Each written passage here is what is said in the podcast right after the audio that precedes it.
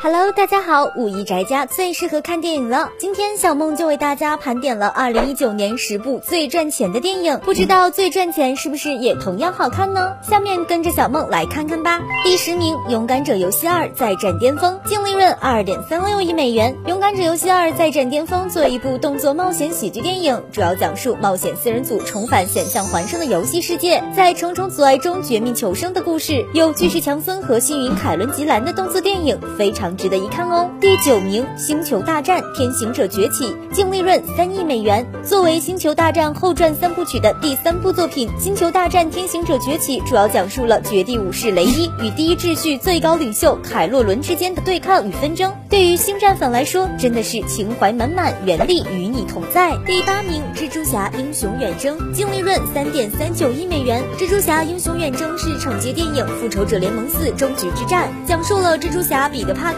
要和同学们一起去欧洲旅行，结果又开始行侠仗义的故事。如果抛开其中的超级英雄元素，这就是一部典型的青春校园剧啊！害羞的荷兰弟，暗恋的女生，英俊的情敌。虽然这部片子是超英电影，但其实女生看也很合适哦。第七名，《阿拉丁》净利润三点五六亿美元。阿拉丁的故事大家都听过，动画版肯定是许多人的童年，而动画电影中的 A Whole New World 在这部片子当中也出现了。当时阿拉丁假扮成阿里王子。带着一心追求自由的茉莉公主翱翔在夜空，简直太浪漫了。第六名，《玩具总动员四》净利润三点六八亿美元。《玩具总动员四》中，胡迪在告别了旧主人安迪之后，迎来了新主人邦尼。为了让新来的玩具叉叉找到归属感，开启了一段冒险之旅。《玩具总动员》系列伴随着很多人的长大，很多人从最初看电影的小屁孩，成长到现在带着自己的孩子去影院。电影开篇，年幼的安迪再次出现在荧幕，而牧羊女也被打包。塞进纸盒，在引起回忆杀的同时，也在开启着新的故事。这个电影大小朋友都很适合看哦。第五名，惊奇队长，净利润四点一四亿美元。惊奇队长不仅是漫威电影宇宙第四阶段的开山之作，也是漫威第一部女性超级英雄电影。这部影片将故事背景设置在二十世纪九十年代，讲述了空军飞行员卡罗尔丹福斯成为了精英星际军队成员后，在特工尼克弗瑞的帮助下，开始揭开他过去的真相的故事。惊奇队长真的飒到爆，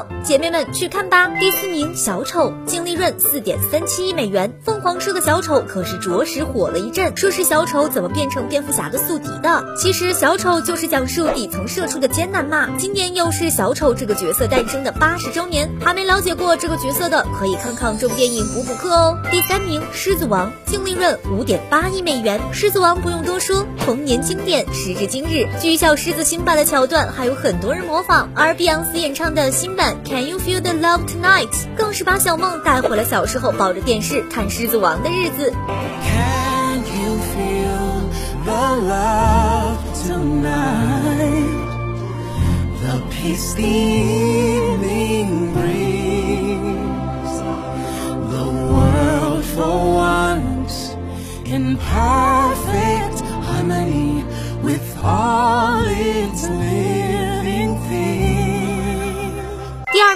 冰雪奇缘二》净利润五点九九亿美元。在上一部的艾莎获得真正的力量之后，这次她不得不踏上神秘征程，前往去寻找真相。虽然相隔第一部六年，但是好多人都觉得不是前两年才上映的吗？可见艾莎女王和安娜公主有多火了。不出所料，继《Let It Go》之后，《Into the Unknown》又大火了一把。这部可真的是老少皆宜的电影了。小梦就是带着妈妈去电影院看的呢。第一名，《复仇者联盟四：终局之战》净利润。八点九亿美元，距离《复联四》的公映已经过去一年，小梦仍然记得去年熬夜抢首映票的日子。整部电影最杀小梦的就是钢铁侠之死，还有爱你三千遍。